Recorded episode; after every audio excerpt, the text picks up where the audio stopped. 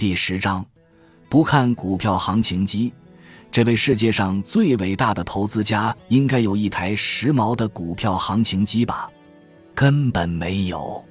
那么，沃伦·巴菲特如何跟踪每分每时或每日的股价变动呢？他根本不跟踪。那每月或每年的变动呢？不太感兴趣。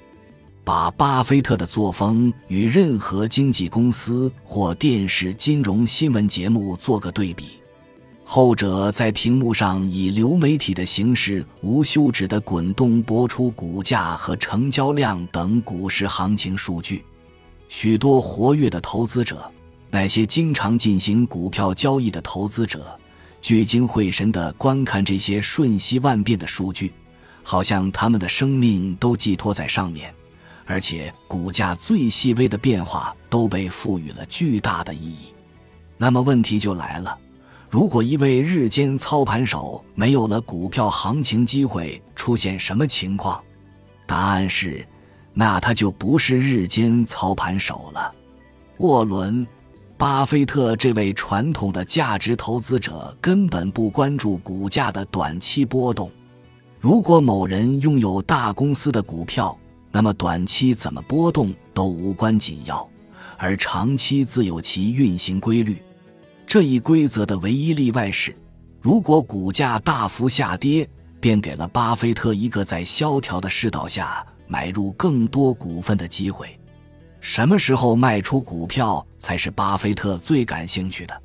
此外，巴菲特坚持锻炼自己的判断力，看一个具有潜力的公司如何良好的运转。他的关注点放在公司的价值上和他未来的前景上，而不是股价上。对大多数人而言，他们的关注点则恰恰相反，他们表现为痴迷于不断的查看股价和每日的成交量。但这是一剂驱使你发疯的毒药，而不是帮助你投资成功的秘方。每天查看股价会导致情绪波动扩大化，股价上涨让你兴高采烈，而股价下跌则导致你悲观厌世。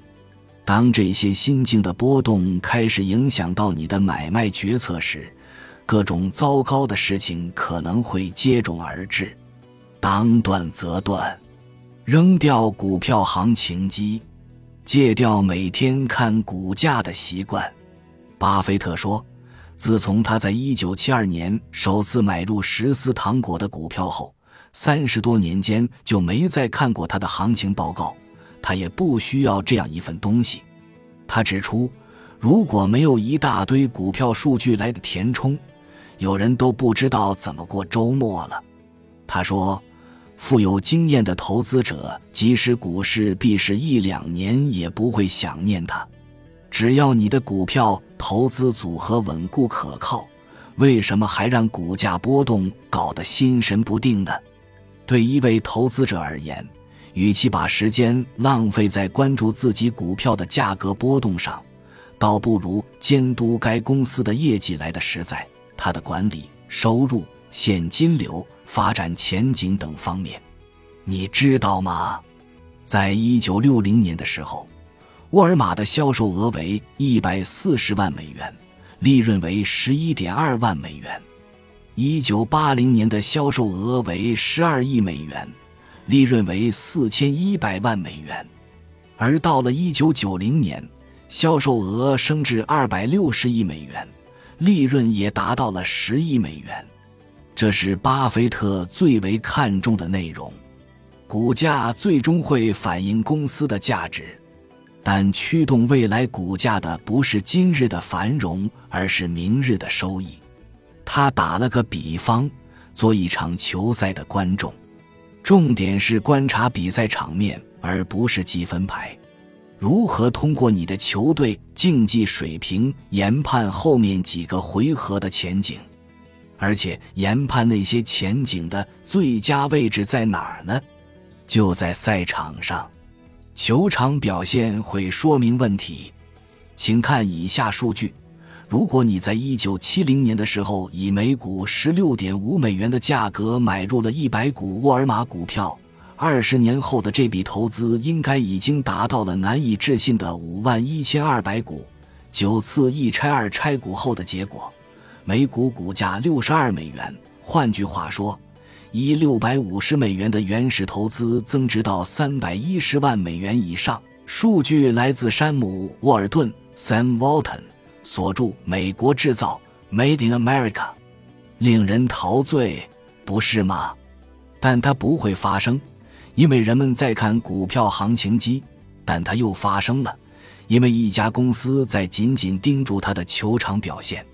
如果你买了大公司的股票，换句话说，股票型情机最终会验证你的选择。